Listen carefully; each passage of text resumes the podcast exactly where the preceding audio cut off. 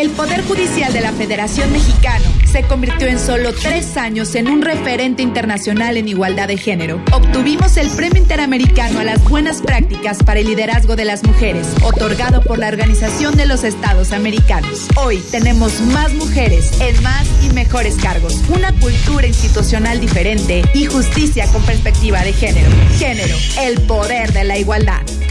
Suprema Corte, el poder de la justicia. XH, SC, 93.9 MHz, con 200.000 watts de potencia. Transmitiendo desde Avenida Rubén Darío 746 tercer piso, Colonia Lomas de Guevara, Guadalajara, Jalisco. Código postal 44657. Imagen, poniendo a México en la misma sintonía.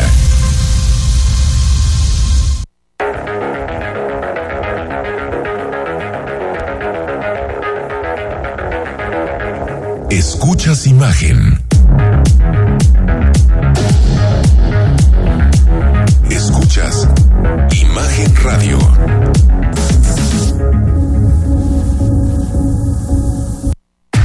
Escucha Imagen Jalisco con Enrique Tucent de 8 a 9 de la noche 93.9 FM imagenguadalajara.mx. Imagen. Más fuertes que nunca.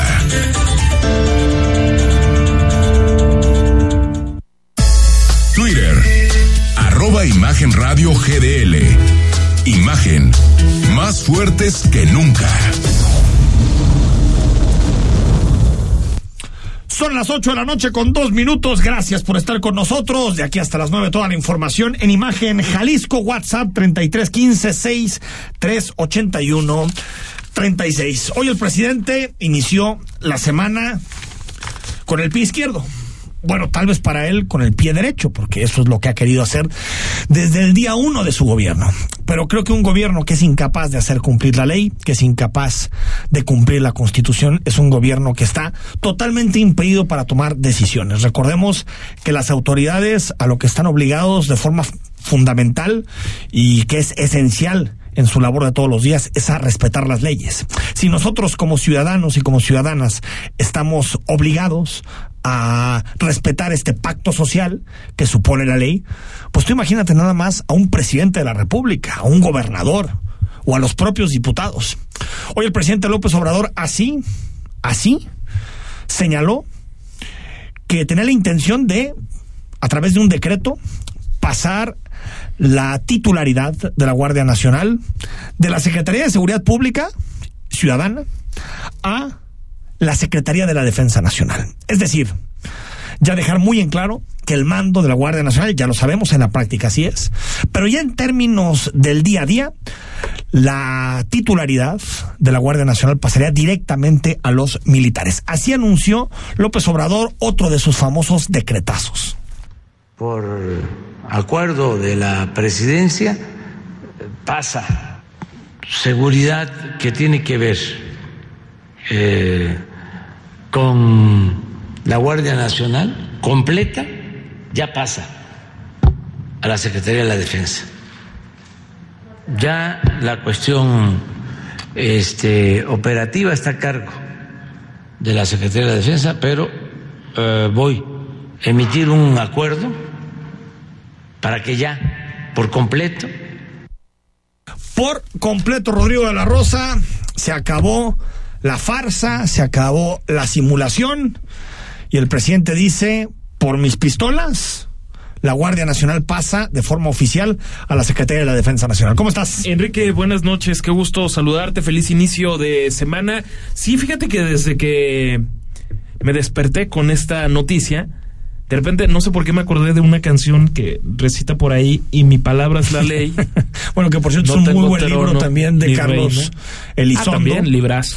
Que se llama Mi palabra es la ley, que precisamente ya esbozaba estas actitudes que ha ido demostrando López Obrador en su sexenio, ¿no? De que la ley no me van a decir que la ley es la ley. No me vengan con que la ley es la ley. Palabras textuales del presidente, o sea, no estamos inventando nada, vaya. Ahora, lo que, lo que está haciendo el presidente con esta decisión es saltarse al Poder Legislativo. Porque como el presidente no tiene la mayoría calificada que necesita para cambiar la constitución, se salta al Congreso y directamente dice Rodrigo que es un decreto administrativo. Pero aquí está la trampa. Esto no es administrativo.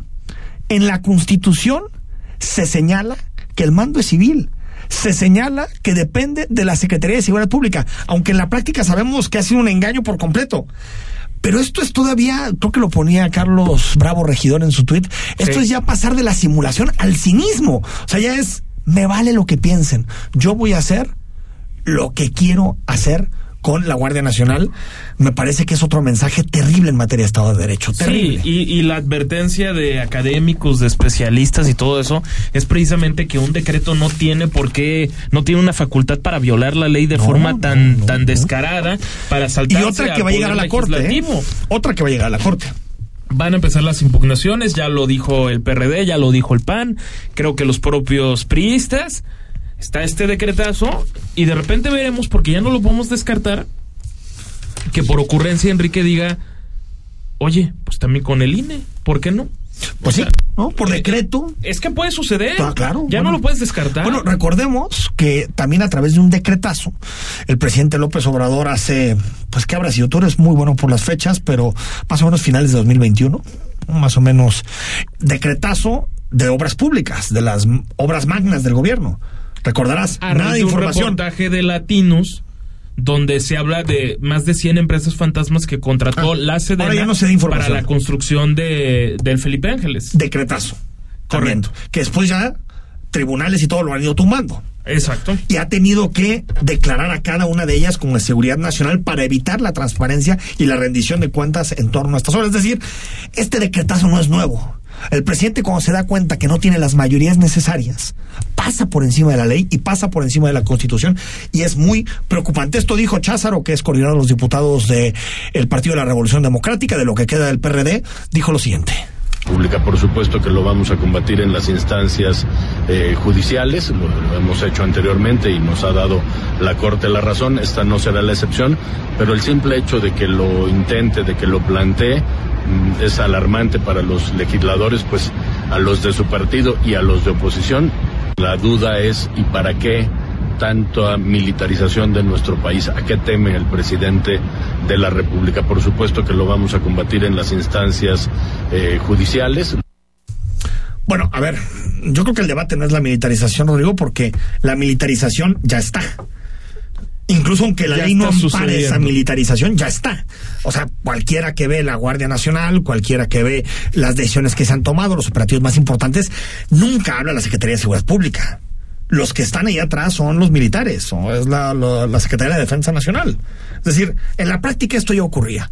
El asunto es que el presidente se propuso dos iniciativas, dos reformas constitucionales.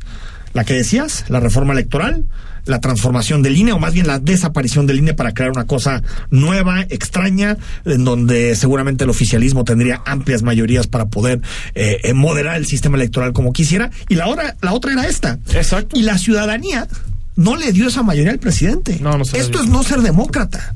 Porque cuando tú eres un demócrata, tú aceptas la correlación de fuerzas. Pero lo que van a decir es que es a beneficio del pueblo, porque tiene el monopolio de qué es el cuál pueblo. Es, ¿Cuál es lo único que puede definir el beneficio del pueblo? No. López Obrador que interpreta al pueblo. Realmente lo que piensa el pueblo es lo que votó. Y lo que votó el pueblo en 2021 es que López Obrador no tuviera la mayoría constitucional que reclamaba. Eso es lo que votó el pueblo, Rodrigo. Totalmente. Y cuando alguien saca un decretazo y pasa por encima de las instituciones, eso quiere decir que te estás pasando por encima de la voluntad del pueblo. Es la voluntad del pueblo. Al final, Rodrigo, la única que se expresa es a través de las urnas y a través de las elecciones. Lo demás es demagogia. Más adelante vamos a hablar de qué implicaciones puede tener. Va a estar con nosotros el asesor y especialista en temas de seguridad, Daniel Gómez Tagle. Bueno, seguramente lo has escuchado.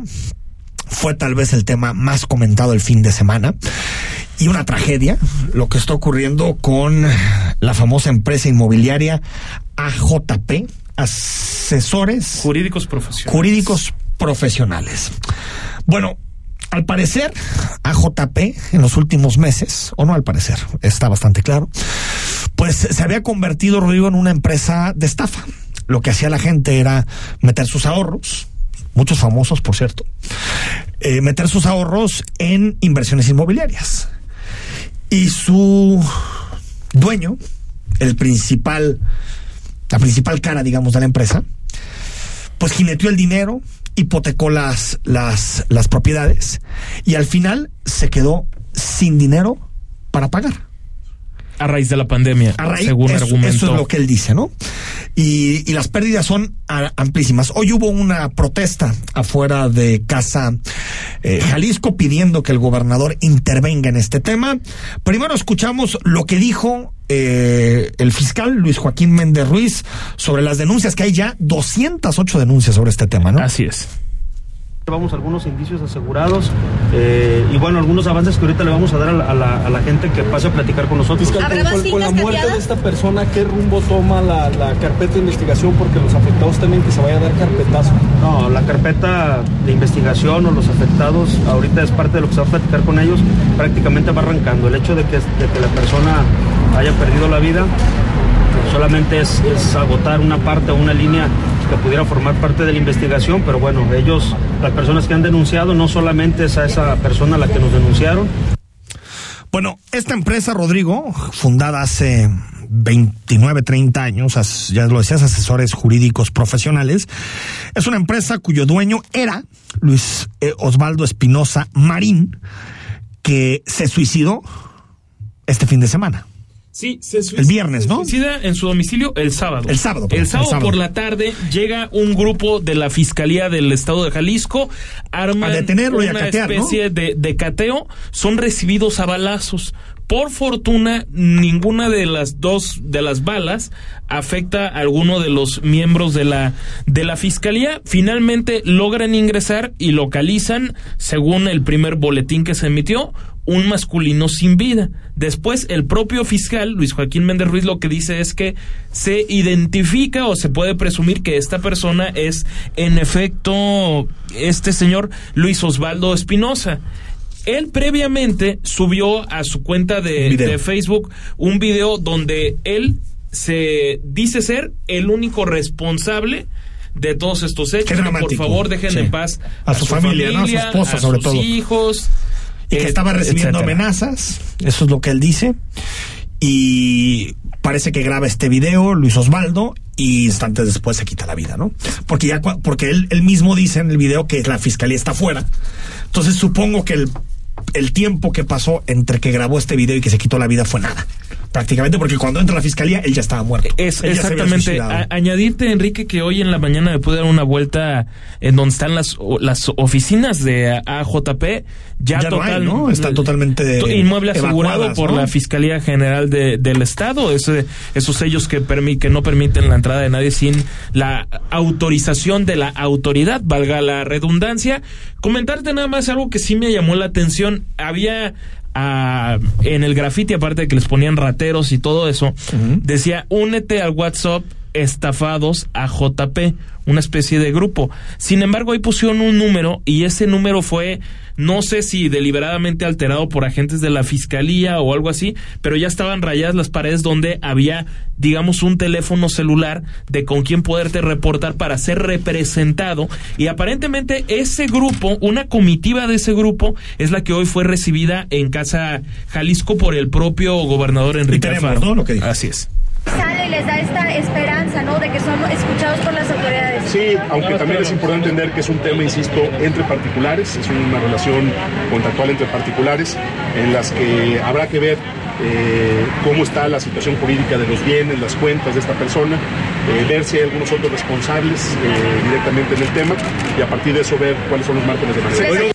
de todo este Pues aquí quien debe actuar es el, el Ministerio Público, la Fiscalía, ¿no? No, no tanto el gobernador en sí, ¿no? Eso le toca más. Y en efecto es un asunto entre particulares. aunque regulado por la ley. Sí. Y por lo tanto el Ministerio Público, al haber defraudados con denuncias, el Ministerio Público tiene que armar una carpeta de investigación y llegar hasta el fondo de, de qué sucedió con estos recursos y también que eso tenga un recorrido en el Poder Judicial y que al final exista una eh, eh, sentencia. No sabemos en qué va a terminar porque es un asunto difícil de resolver porque la persona se quitó la vida, quien tenía el mayor número de información. Y eh, es mucho dinero el que, el que se están señalando. Hay personas que describen las notas periodísticas en este tema, pues que perdieron 6, 7, 8, 9 millones de pesos de un solo golpe. Sí, las pérdidas de las personas serían desde los 600 mil pesos, digamos, los al que le fue mejor, entre comillado, al que le fue mejor, y pérdidas de hasta 10 millones de pesos la persona, digamos, más afectada de las 209, 208 denuncias que hoy tiene la Fiscalía General del Lo- lo- Estado. lo interesante es que del era- viernes hasta ahorita, Al parecer- en 72 horas. Lo, lo que sí parece, a ver, yo no conozco a esta persona, que por cierto se hizo mucho debate sobre si lo conocían políticos o no, por una foto con Alfaro y con una el- foto con Lemus. Es correcto. Eh, ambos se, se mm, Deslindaron. deslindaron de la relación y en, y en, y en parte es cierto, los políticos suelen, o los empresarios o quien sea que es público, que les- pues vas a un lugar y les piden fotos y también me parece que eso no, no prueba nada, una fotografía de No, ese nada. estilo no prueba nada. Pero lo que es cierto es que esta persona, eh, eh, Luis Osvaldo, había construido una reputación porque no duras en este tipo de negocios financieros 30 años de la noche a la mañana. Y más cuando tenías a gente que invertía como cantante Pablo Montero, no sé si es cantante o actor. Según la verdad, según yo. yo es cantante, Bueno, nos podrán bueno, aclarar. ahorita nos aclaran. Cristian Nodal, eh, Mauricio Ockman, es decir, gente de mucho dinero, de mucho peso. Entonces, parece que manejaba Ellos mucha lana. parece que son menos afectados, Enrique. Pues no han dicho nada hasta el no, momento. y aparte eso, se puede presumir que, Son que multimillonarios con, aparte, la, ¿no? con la fortuna como Cristian Nodal, que digo, no cometemos ninguna indiscreción si decimos que es multimillonario, pues realmente son personas que tienen, pueden tener una inver- un- invertido una parte aquí, Ah, no, otra sí, allá. sí, sí. Aquí hay personas Que eso no quita el delito, que, ¿no? que no, claro que no, pero aquí hay personas que pierden el ahorro de toda una vida, Enrique. Sí, de que no buscan diversificarse y que Que desafortunadamente seguramente es la gente que estaban manifestándose afuera Claro. de Casa Jalisco. Y ¿no? que desafortunadamente todos se lo confían a una sola persona por las fotos que tenía. Sí, sí, y, y es que eso pasa mucho. eh. Eso pasa mucho, Caray. lamentablemente. Hay, hay, eh, les recomiendo un libro, si lo, puede- lo pueden pedir en, en, en- Amazon, del, del gran intelectual canadiense Malcolm Gladwell, que se llama Hablar con desconocidos. Y habla de por qué solemos creerle a este tipo de personas. Habla del caso que es parecido a este de, de- ¿se acuerda- ¿te acuerdas de Madoff, no? El, Ah, sí, claro, por supuesto. pues, el que inventó todas estas pirámides, ¿no? O el que se hizo más famoso por estas pirámides financieras y que estafó a medio mundo. Y describe un poco por qué la gente le cree. ¿no? ¿Por qué tendemos a creerle a las personas? Y más cuando muestra que hay gente de peso, o políticos, o empresarios, o gente poderosa que está con él. Es que- Entonces, ánimo que me fraude a mí si está con ellos. Si no aplaudía Pero ojo, a Cristian Nodal, Exacto. Cuando invertimos, papelito, todo. la- no, hay que asegurarnos y garantizar todo. Porque esta gente se despide en un día, él se mató, porque ya no vio salida. Pero hay gente que se va, estafa y se acabó, se va del país y nunca vuelve. Y sobre todo a personas con, con poco dinero. Por Y- cajas, inversiones. y en- la persona no estaba acreditada ante la autoridad ni ante la Se hizo una fama por afuera. ni ante la asociación civil está la, Totalmente. la de profesionales Ah, bueno, inmobiliarios. si quieres, qué bueno que me recuerdas. Escuchamos a Mario Romo de la, de la AMPI, de la AMPI, que el titular de la AMPI, que dijo lo siguiente sobre este caso. Este lamentable suceso es un llamado claro de que las empresas inmobiliarias deben regirse bajo una ley que impida la violación de las garantías del individuo y sus familias. Por ello, una vez más, exhortamos al Congreso y hacemos un llamado a las autoridades del Estado de Jalisco en que nos apoyen con una ley inmobiliaria que detenga todo este tipo de fraudes. Y bueno, eh, no sé si la inmobiliaria, porque esto ya está protegido. O sea, esto de que cada que pasa algo hay que hacer una ley, ¿no? Si se justifica, sí, pero si no, hay que cumplir las que existen y ya. Pero ha sido una larga agenda de la AMPI desde hace ya... Sí, lo entiendo, si se justifica. Lo, lo vamos a invitar al señor Mario, Mario Romo. Bueno, antes de irnos al corte, en este momento están cateando la residencia eh, particular, decirle residencias de alguna manera, prácticamente la isla en la que vive Donald Trump. La mega mansión. En Florida, recordaremos que se llama Mar a Lago. Y el quien, quien está, digamos, cateando y buscando información es el FBI, que lo que busca es información que presuntamente se, había lleva- se habría llevado Donald Trump de la casa blanca, es decir, información oficial, información de Estado que se habría llevado Donald eh, Trump y esto lo hace mientras Trump está en Nueva York.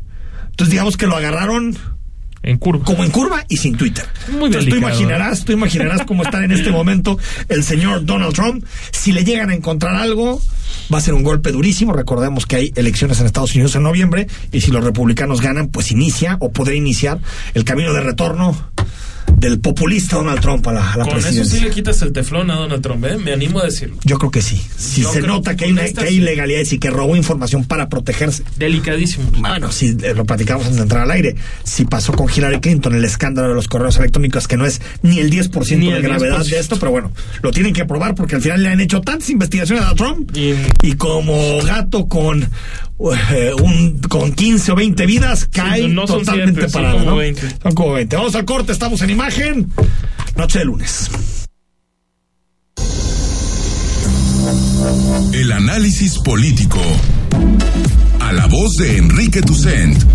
En Imagen Jalisco. Regresamos.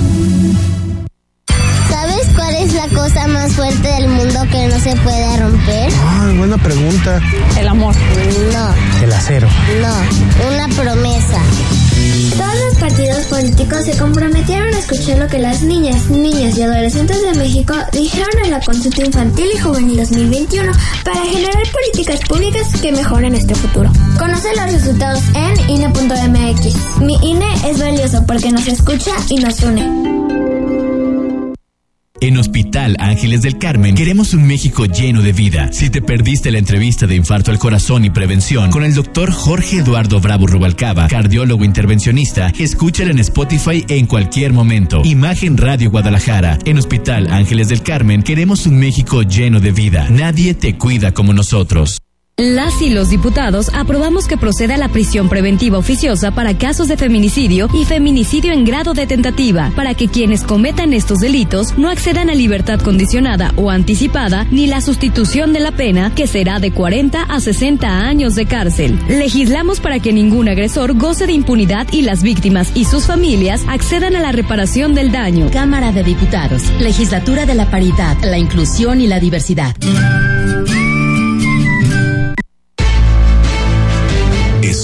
Imagen. Poniendo a México en la misma sintonía. Las voces más importantes del análisis político en Jalisco, en un espacio para comentar, reflexionar y polemizar sobre los temas de tendencia a nivel local, nacional e internacional. Imagen, más fuerte que nunca.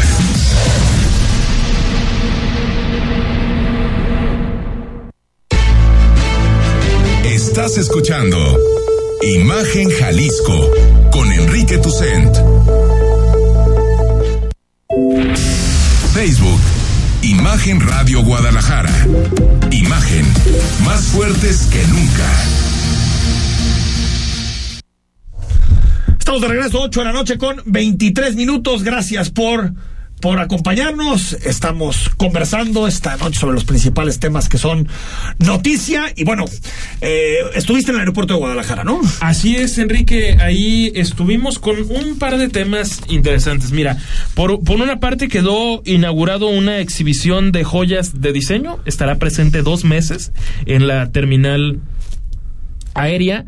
Y, que, a ver, ¿qué es lo que consiste? Que quieren posicionar a Guadalajara como el hub de joyería de América Latina. Jalisco es el mayor exportador de, de joyas hacia el mercado internacional y eh, obviamente la inmensa mayoría se va a los Estados Unidos, pero por ahí no hay que subestimar un mercado que puede sonar todavía excéntrico para muchas personas, que es Dubai, los Emiratos Árabes Unidos. Ahí hay lana, ¿Por ¿no? qué? El Porque no, y aparte de que hay lana, las joyas pues casi casi son consideradas como de primera necesidad. Bueno, si quieres, ahorita platicamos del Venga. asunto del aeropuerto. Antes le entramos unos minutitos a conversar sobre el decretazo de Andrés Manuel López Obrador. Eh, Si eso no será constitucional, ya lo veremos en el recorrido que tenga la iniciativa, qué sucede, cuáles son las decisiones que toma el presidente. Pero nos gustaría entenderlo desde el punto de vista de seguridad y lo hacemos con Daniel Gómez Tagle, que es especialista en esta materia. Y bueno, tú sabes, ha estado con nosotros para hablar de seguridad pública, de uso de la fuerza, de, de derechos humanos, muchas cuestiones relacionadas con la seguridad. Daniel, ¿cómo estás? Enrique, buenas noches, gusto saludarte, saludos a todo el auditorio.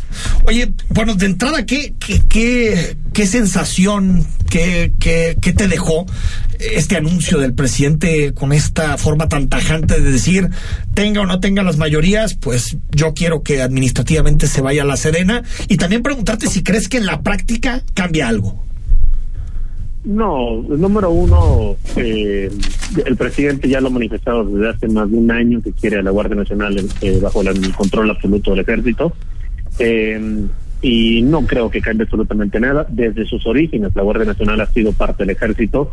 Eh, hay que tomar en cuenta que el personal que se acreditó como policía fue menor al 40%. Y de ese personal eran cursos que duraban entonces era una simulación por, por donde se buscara. Entonces, eh, lo único que estamos viendo aquí es que pues ya se deja de simular que estamos en una estrategia nacional de seguridad eh, enfocada a, a, la ciudadanía y se busca más un proyecto político que un proyecto administrativo. Es es particularmente grave lo que está haciendo el presidente con este eh, esa intención de decreto porque todavía no lo ha todavía no hay todavía no hay. Ya a, a, avisó que lo que, que, lo va que lo va que el decreto llegará. Ahora eh, eh, ¿cómo, ¿cómo, está operando y, y, y, y ¿cómo, está la Guardia Nacional en, o cómo están operando los militares dentro de la Guardia Nacional? Es decir, eh, eh, estamos viendo problemas en materia de derechos humanos, problemas en términos de uso de la fuerza. Eh, ¿qué, ¿Qué análisis harías? Creo que tiene en torno a dos años y medio la Guardia Nacional. Número uno, los resultados de Guardia Nacional no han ni siquiera igualado a los últimos tres años federal para hacer un comparativo de los tres años de Guardia Nacional en cuanto a los resultados contra el crimen organizado. Sí. Eh, la otra es que nos, nos vendió el presidente la idea de que Guardia Nacional iba a ser un proyecto que de entrada iba a ser civil y que tenía como objetivo garantizar precisamente los derechos humanos, como mencionas. Sin embargo, tienen más de 200 eh, señalamientos de abusos de autoridad y de derechos humanos en la Comisión Nacional de Derechos Humanos y eh, otro gran problema es que no existe colaboración con las policías estatales y municipales, sí. lo cual es muy grave porque el mayor avance que ha tenido esta administración o el mayor acierto que ha tenido esta administración ha sido el Registro Nacional de Detenciones, eh, que es algo que da mucha certeza a las personas. Y sin embargo, los soldados de las Fuerzas Armadas que están asignadas como Guardia Nacional se niegan a hacer el trabajo de primer respondiente y por consiguiente a usar el Registro Nacional de Detenciones. Sí. Entonces, si en la práctica los soldados de Guardia Nacional el modelo policial, el modelo nacional de justicia cívica, eh, pues lo que vamos a tener aquí es que la institucionalización de estos abusos a través del modelo militar y el rechazo a lo poco rescatable que tiene la administración pública, que sería el Registro Nacional de Detenciones, que evidentemente conlleva también un registro sobre el uso de la fuerza y evidentemente pues sobre los abusos. Rodrigo. Daniel, buenas noches. Pre preguntarte, eh, me imagino que puede haber muchas respuestas, pero ¿por qué dirías que es positivo siempre que se mantenga un mando civil en temas de seguridad pública? Porque la parte por la que en contraparte se puede vender, digamos, del militarismo es, es que están mejor entrenados, pueden tener me, más disciplina, más, más cadena de mando. Es, exactamente, ¿no? sobre todo más disciplina y capacitación ante las armas de fuego, ante el crimen organizado. ¿Por qué es positivo que sea civil? Bueno, hay que, hay que justo como lo acabas de señalar, el ejército tiene mejor preparación técnica, mejor equipamiento bélico y hay situaciones en la República Mexicana donde los policías estatales y municipales no tienen la capacidad técnica, humana y material de hacer frente al crimen organizado. Ahí hay que reconocer que el ejército es necesario en las calles, sí, tiene la capacidad para combatir al crimen organizado. Hasta ahí vamos bien. El problema es que el ejército, por su naturaleza eh, administrativa, por su naturaleza técnica, eh, pone a la nación eh, como resultado a proteger. Y eso nos lleva al fin justifica los medios. Es, es, es bastante curioso porque solamente al soldado se le puede pedir que sacrifique su vida porque es más importante la misión que la forma en que se consigue. Y legalmente hay una ley en México que dice que el servicio de armas tiene que llevar hasta el sacrificio, no importa la persona. Y así entrena un soldado, no importa la persona, lo que importa es y es legal para ellos. Desde esa perspectiva no podemos tener un, un soldado en las calles en el que le digas tu objetivo es que aquí no haya delitos, porque lo que va a importar es el resultado y no cómo lo consigue. Y esa es la parte muy importante de esclarecer la diferencia con un mando civil. El mando civil tiene como responsabilidad al ciudadano y en cambio el mando militar tiene como responsabilidad a la nación. Y si la nación está representada por el comandante supremo, que es el presidente de la República, la intención y los objetivos, las obligaciones jurídicas son completamente diferentes y eso nos lleva a una zona de muy alto riesgo y vulnerabilidad de los derechos humanos. Totalmente. Entonces, sí, sí hace falta el ejército en las calles, es hay que reconocer la necesidad del ejército en las calles, pero no pueden actuar como como policías y mucho menos en un mando civil y controles completamente civil. En, en, las, en las reformas o en los cambios, eh, Daniel, que hubo para la entrada de la Guardia Nacional en activo, se introdujo un transitorio, el, el artículo quinto transitorio, que decía que pues el ejército tendría que salir de las calles en los próximos cinco años. Eh, pues esto, ¿cómo queda este transitorio? Que de alguna manera se decía, bueno, tal vez con este transitorio eh, sea posible pensar en una seguridad pública sin militarización, pero con este tipo de decisiones parece que, que, no.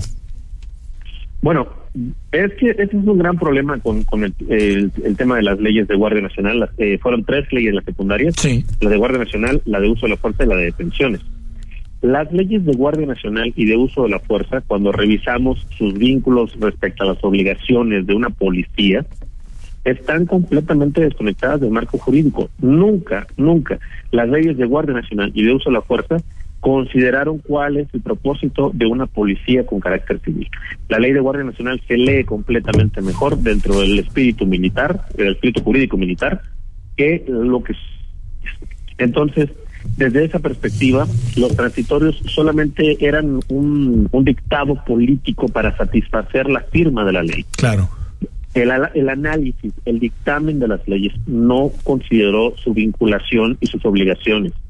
La ley de Guardia Nacional estaba basada en el espíritu de la ley de la Policía Federal, pero a la hora de, de vertir ahí las obligaciones de la Guardia Nacional, incluyeron muchas formas, por ejemplo, eh, los castigos eh, eh, eran más de índole militar que civil. Y la otra es que la ley de uso de la fuerza no contiene ninguna de las diez previsiones legales y en conjunto ni la de Guardia Nacional ni, la de uso de la fuerza contienen las obligaciones y recomendaciones de Naciones Unidas. Y de ahí entonces lo único rescatable, lo único que salvaba el proyecto era la ley del registro de detenciones. y ahora no la van a cumplir, pues entonces eh, la simulación fue completamente absoluta desde el principio. Desde el principio. Oye, ¿y entonces qué facultad, Daniel Gómez le va a tener la Secretaría de Seguridad Pública? Pues, ¿qué va a hacer a partir de ahora? Bueno, ¿qué ha hecho a partir de Bueno, cierto, tiene razón. Pero bueno, pues, dentro de esta simulación, ¿qué le, ¿qué le toca a la Secretaría de Seguridad Pública? A la Secretaría le, le queda, ya ha hecho mucho énfasis en el modelo nacional de policía y justicia cívica. Sin embargo, es muy lamentable el hecho de que este modelo no considera lo que significa la policía desde un modelo de seguridad ciudadana. Claro. Lo único que han hecho es, es hablar de ese tema de la corrupción y de generar más obligaciones para los agentes, pero desde que se retiran los fondos y, subsidios para las policías municipales y estatales, también se retiran los derechos, los pocos derechos que tenían los policías a un equipamiento pues adecuado para las funciones y para las obligaciones. Los policías están en riesgo si el modelo nacional solamente considera la forma en que el modelo punitivo que está promoviendo esta administración funcione, pero no considera en ningún momento que detrás del uniforme de, de policías hay un ciudadano que carece de derechos morales. Entonces, ¿qué le queda a la seguridad, a la Secretaría de Seguridad y Protección Ciudadana? Pues lo mismo que ha hecho hasta ahora, seguir simulando que hace algo, porque en realidad, eh, pues eh, no ha habido un progreso eh, en ninguna dirección. Y presentar los numeritos cada cada mes, ¿no? Claro, y eso, y eso es algo también que es muy interesante, porque nos están diciendo que hay una reducción de los delitos y eh, una presentación de lo que es el modelo de justicia cívica, lo cual eh, todos queremos que sea real. Sin embargo, tenemos una disminución de homicidios, pero hay un eh, una, un incremento en todo el país de desaparecidos. Sí, sí, Y esto es muy grave, porque después lo que vimos en San José de Gracia, con el fusilamiento y este grupo de criminal que recoge a las víctimas, Y se Eh, lo hemos comentado Sí. ya, este, Sí, que, que sí, es más no. Eh, difícil investigar una desaparición que un homicidio. Sí. Entonces, pareciera que el crimen organizado le está haciendo el caldo gordo al gobierno al desaparecer más gente, porque entonces tus homicidios pues, se reducen, claro, y son cifras eh, eh, positivas, ¿no? Pero hay que prestar mucha atención al maquillaje que se está haciendo, por ejemplo, en robos, agresiones. No sé, no tenemos homicidios, pero tenemos delitos contra la integridad personal. Entonces, eh, eh, en el diablo están los detalles. Totalmente, totalmente. Esa es una muy buena, una muy buena observación. Daniel Gómez Tagle, especialista en seguridad, gracias. Muchas gracias a ustedes por Buenas noches. y la oportunidad. Buenas noches. Pues ahí está eh, el, el proyecto de seguridad de López Obrador que no existe y pues se tuvo que saltar la ley para, para pasar. Recordemos que eh, en, el sex- en el trienio anterior, perdón, en la legislatura anterior, López Obrador tenía mayoría calificada en la Cámara de Diputados, habilitada por el Verde y también comprando algunos diputados. Bueno, No- pero no no, la tenía en el el Senado. Senado. Y el Senado le puso ese dique, ese dique de contención, y eso hizo que no pudieran pasar lo que, lo que, lo que, lo que querían. Pero en la práctica, como dice Daniel, pues esto ya opera. Simplemente dijo, dice el presidente, fuera máscaras. Y, pero, pero ahí también queda muy mal parada Rosa Isela como secretaria de seguridad.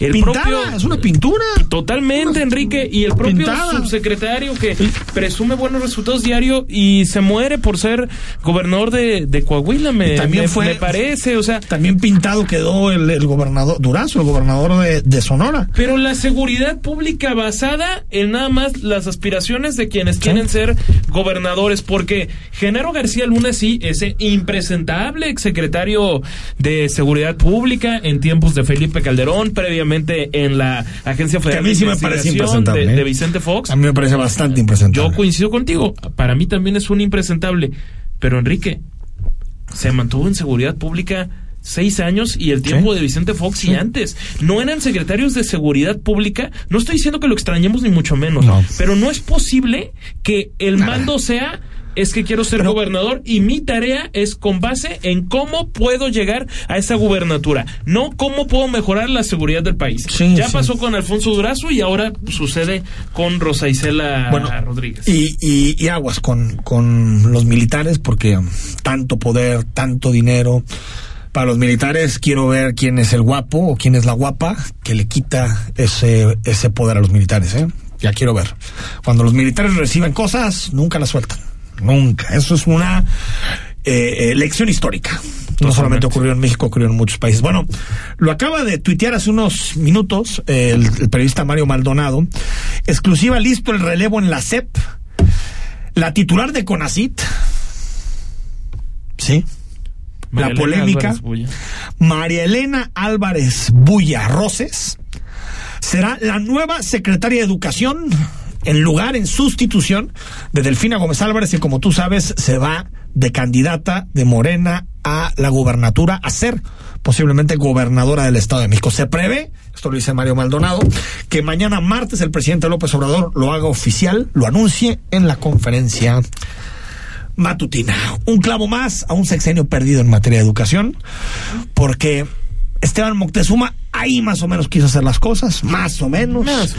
En cuanto hubo broncas con los sindicatos, me lo mandaron a Washington. Después llegó Delfina, que no hizo nada, así construir su candidatura al Estado de México y bueno, y también ser sentenciada por corrupción. Y ahora una mujer totalmente ideologizada que ha destruido el sistema público de becas en nuestro país, que era de lo mejor, el CONACYT. Es Lo destrozó. han ido destruyendo, hablamos la semana pasada del servicio Es- exterior lo suyo, lo suyo es la destrucción. La destrucción. CONACYT ahora, ¿no? Que era muy bueno. Yo fui becario de CONACYT. Eh, eh, habemos muchos que hemos podido estudiar posgrados y todo gracias a las becas de CONACYT. Y ahora mandan a esta mujer que aparte destruyó al CIDE, la destrozó, poniendo destrozó. una, a un leal que está haciendo añicos la institución. Ahora la premia López Obrador, premia su lealtad y se la lleva, de acuerdo a esta información de Mario Maldonado, que casi siempre está muy bien informado, Muy bien, no sé, sí. se la lleva a educación. ¿Quién dice que no se puede estar peor? Totalmente. ¿Se puede estar peor? Siempre. Siempre. Siempre se puede Bueno, estar peor. Nos colgamos, vamos al corte, 8 de la noche con 39 minutos. El análisis político. A la voz de Enrique Tucent. En Imagen Jalisco. Regresamos.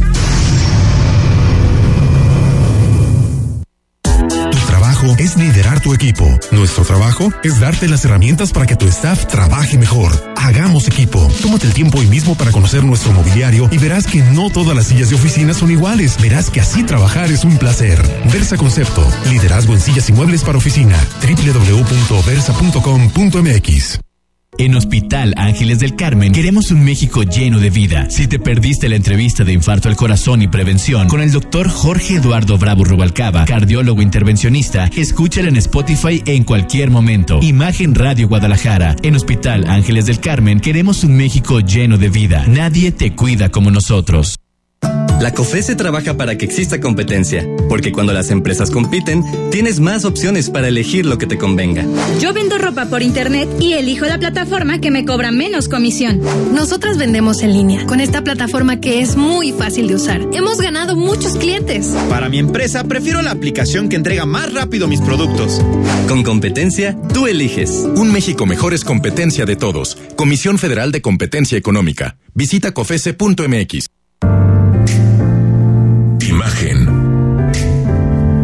Sonido. Sintonía.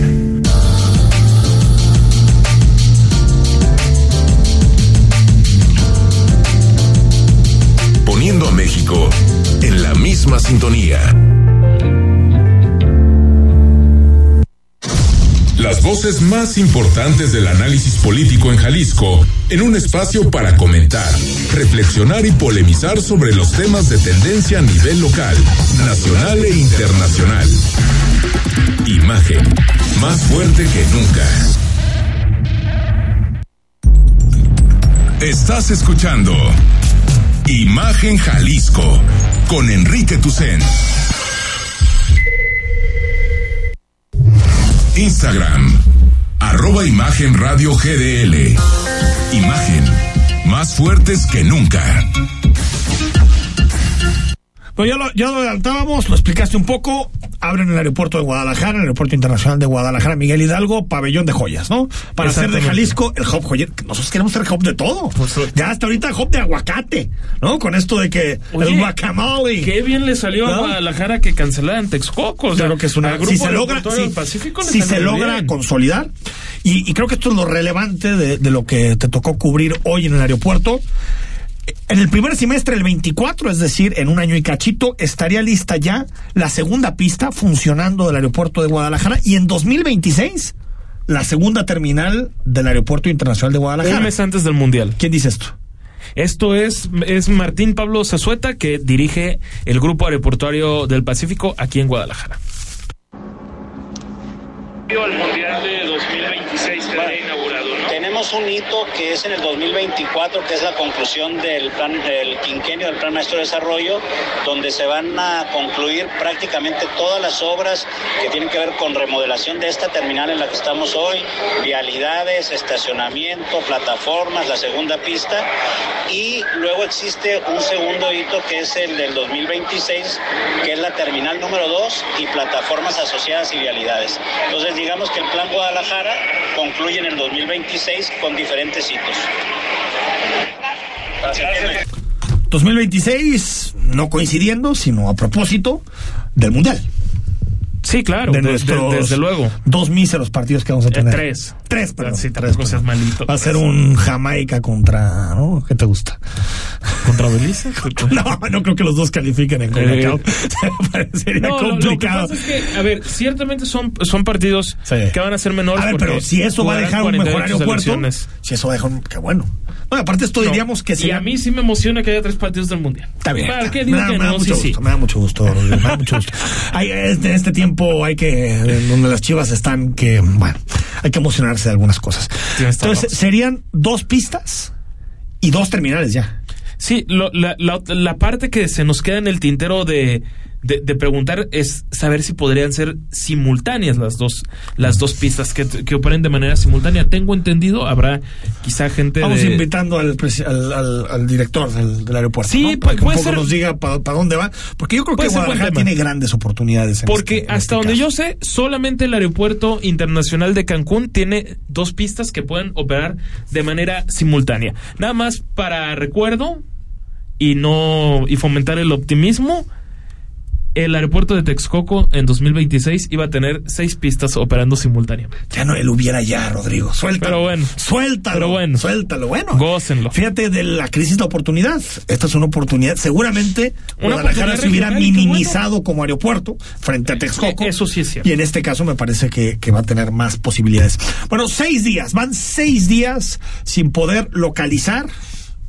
Ojalá que con vida, pero parece difícil. A la decena de mineros que están eh, colapsados, atrapados en Sabinas, Coahuila. Y hoy el presidente en la mañanera dio un corte del asunto. Y bueno, eh, suele politizar cada cosa que surge. Y nada de las cosas que suceden son su culpa. Siempre son responsabilidades de otros sexenios. Es correcto. En este caso, de acuerdo a lo que él dice, es responsabilidad del sexenio de Fox, porque en ese sexenio se dio la concesión de 50 años, de 2003 a 2050. Entonces, cuando yo no sé qué tenga que ver una cosa con la otra. Fue O sea, es la cosa- más tiempo en la historia porque usualmente el culpable es Calderón. Sí, no, a ver, eh, si fuera Peña ni lo diría, pero como es un panista, seguramente lo eh, señala. Bueno, escuchamos al presidente y te damos el minuto a minuto de cómo está este tema. dolidas, este, tristes, eh, preocupadas y también pues llenas de sentimiento.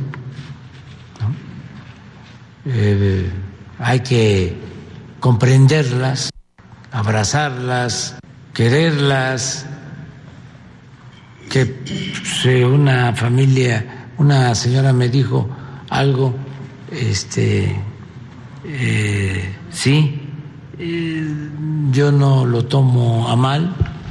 Cuando uno es servidor público y hace las cosas pensando en los demás, Bueno, aunque las autoridades están haciendo todo, tanto las autoridades estatales como las federales, las probabilidades de rescatar con vida a los mineros es básicamente es mínima, porque ya han pasado varios días. Todavía no hay fecha clara. Tal vez lo que más preocupa, Rodrigo, es el nivel del agua. Sí. Y por eso se están Claro. utilizando bombas para extraer el líquido y evitar pues que mueran ahogados. Y lo que quieren es como traer, digamos, más bombas, más, más equipo para poder trabajar. Decir que e- esta tarde se introdujo un- como una especie de submarino acuático por parte de la Marina que inicia la exploración de la mina y por ende ver si los buzos que han llegado de la Secretaría de la Defensa Nacional que aplica el plan DN3 podrían, digamos, entrar a rescatar a los mineros. Se ve Muy complicado. muy Pero los cuerpos, los cuerpos, no al menos porque Aunque sean los cuerpos. para para des- para también que las familias puedan descansar ya con su ser El presidente estuvo querido. minutos. Sí. La- Lamentable. Sí. Lamentable. Eh, Eso es irse a tomar la foto. ¿eh? Sí, claro. Eso es irse a tomar la foto. Eso que criticaba tanto. Eh, por cierto, esta empresa, esta empresa que compró en 2012 la minera, es la compañía minera El, Pina, el Pinabete. Eh, todo indica que el dueño es Régulo Zapata, eh, Rodrigo, que es exalcalde del municipio de Sabinas. Es que la es cañona la corrupción que hay entre presidentes municipales, autoridades que se benefician de concesiones, seguramente a través de amiguismos, de influyentismo, de favores, y terminan gestionando este tipo de cosas, y en vez de que haya gente experta en seguridad, ¿no? Empresas reales, ¿no? Como pueden ser algunas extranjeras, que es cierto que la minería genera mucho debate, pero tan siquiera tienen protocolos de otras características. Aquí estamos hablando de una empresa prácticamente familiar y con acuerdos políticos. Y Enrique, ese también es otro escandalito, porque estamos hablando de que cinco días después de, de los hechos, se está sabiendo por investigaciones, no oficialmente, quiénes son los propietarios de esta mina. ¿Por qué el gobierno federal no dice a las 12 horas de que ocurrió todo esto, en la siguiente mañanera, quiénes son los propietarios? ¿Por qué no, no puede haber ni la más mínima transparencia de un tema que se convierte Pero de si fueran altísimo interés periodistas público? y, y fueran salarios de periodistas, uff, Ah, no, pero- transparencia ah, total. eh, ahí sí viva la transparencia. Déjame ir al corte, son las 8 de la noche con 48 minutos. Cuando regresemos nos queda todavía más información. Te damos también el último minuto de lo que está sucediendo en la propiedad de Donald Trump, que tiene a todo el mundo viendo, sobre todo por la posibilidad de que Trump vuelva a ser presidente de los Estados Unidos. Y también temas locales, por ejemplo, el alcalde Pablo Lemos entregó los locales del incendio en el mercado Libertad. Al corte, estamos en imagen. El análisis político. A la voz de Enrique Tucent. En Imagen Jalisco. Regresamos. Players Restaurant Choice 2022, presentado por Vinoteca, el reconocimiento gastronómico más importante del sector restaurantero en nuestra región. Tú puedes ser parte eligiendo a tu restaurante favorito del primero al 15 de agosto. Solo tienes que entrar a www.playerschoices.com y elegir el que más te guste. Un proyecto de Players of Life. Para que puedas ver el mundo desde otro ángulo, escucha Imágenes del Turismo con Laura Rodríguez y Carlos Velázquez. Todos los sábados a las 11 de la mañana. La visión de fondo del turismo por Imagen Radio.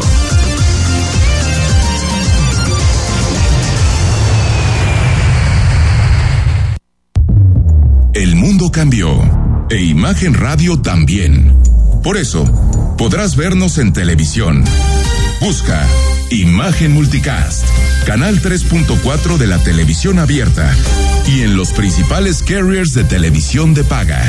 Imagen Multicast, canal 3.4 de televisión digital, poniendo a México en la misma sintonía. Está usted escuchando Imagen. Sintonía.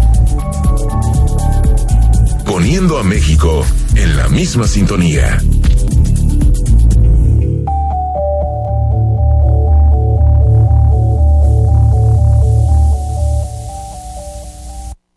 Las voces más importantes del análisis político en Jalisco, en un espacio para comentar, reflexionar y polemizar sobre los temas de tendencia a nivel local, nacional e internacional.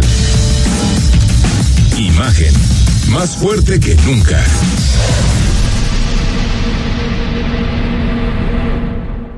Estás escuchando Imagen Jalisco con Enrique Tucent.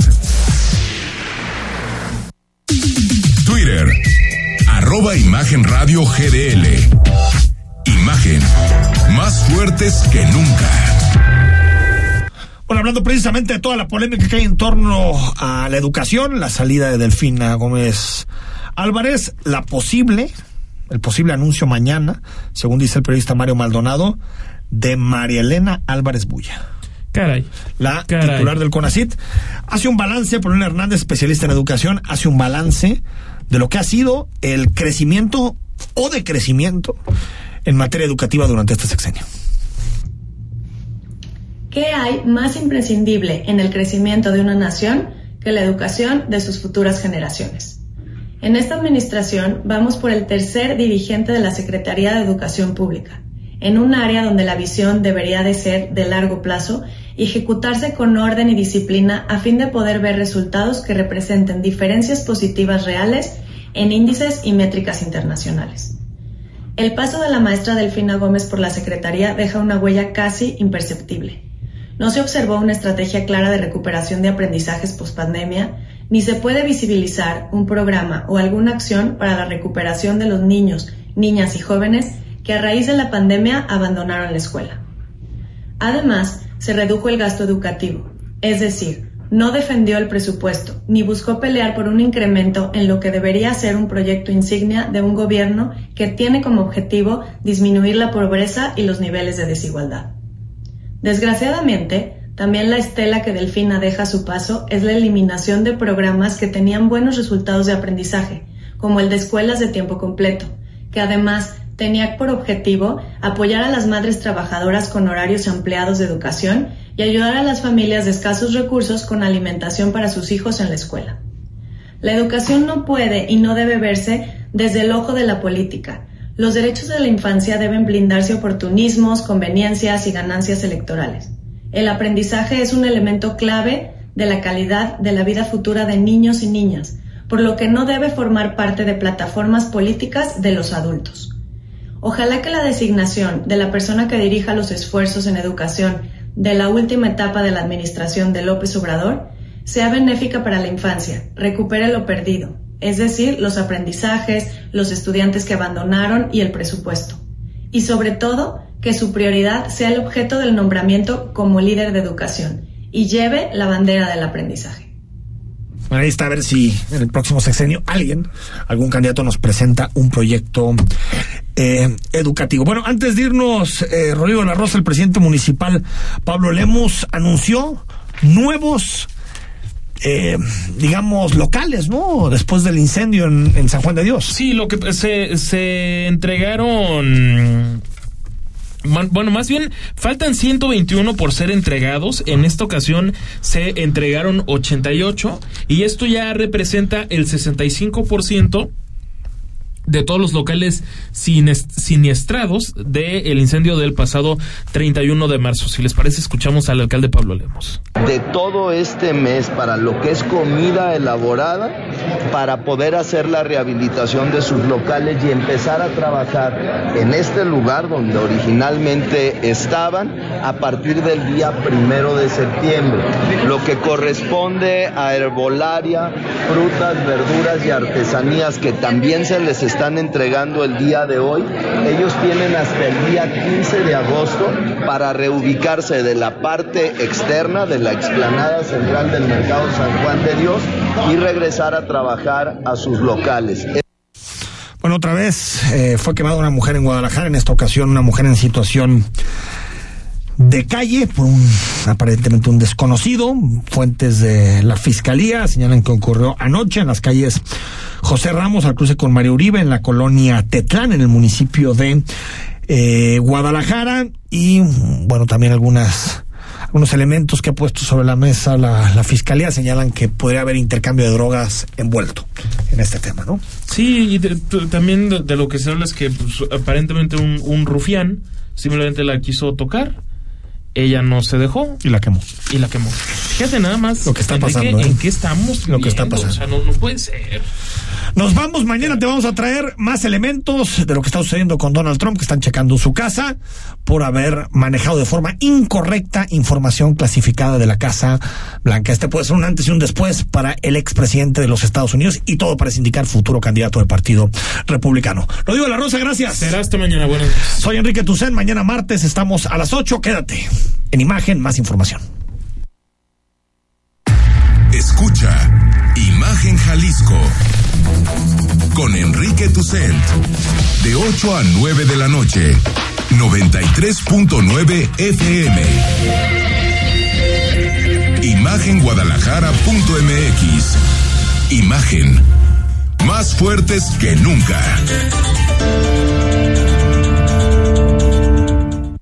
La violencia contra las mujeres es un asunto grave que compete al Estado mexicano. Por ello, la CNDH, a través de la Recomendación General 43 Diagonal 2020, exige al gobierno federal, gobiernos estatales, fiscalías y diversas instituciones la implementación de políticas públicas contra la violencia de género. Mantenemos diálogo con las víctimas para crear una vida libre de violencia. Autoridades activas, mujeres vivas. Comisión Nacional de los Derechos Humanos. Defendemos al pueblo. Mitos y leyendas de la música llegan a través de Imagenología. Todos los domingos a las 17 horas con Tania García. Imagen Radio. Poniendo a México en la misma sintonía.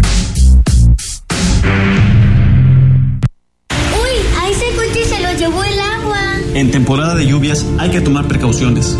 Nunca cruzar la corriente en una inundación. Tan solo 50 centímetros de agua pueden llevarse un coche. Consulta los pronósticos del Servicio Meteorológico Nacional. Ten una mochila de emergencia. Agua potable. Protege tus documentos. Y hazle caso a las alertas de protección civil. Esta temporada de lluvias y ciclones, juntos nos protegemos mejor. La Conagua y el Servicio Meteorológico Nacional te informan por tu seguridad. Gobierno de México. Cerrar es igual de importante que abrir. Terminar el día con el mejor resumen y análisis es lo que buscamos darte en Ya Sierra con Yuridia Sierra. De lunes a viernes, de 9 a 10 pm, por Imagen Radio.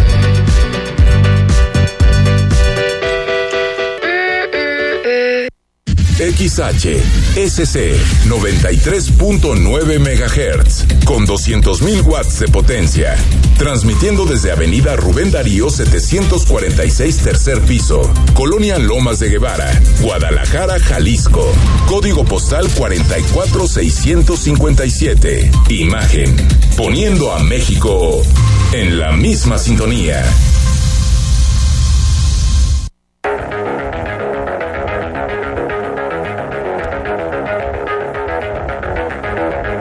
Escuchas imagen. Escuchas Imagen Radio.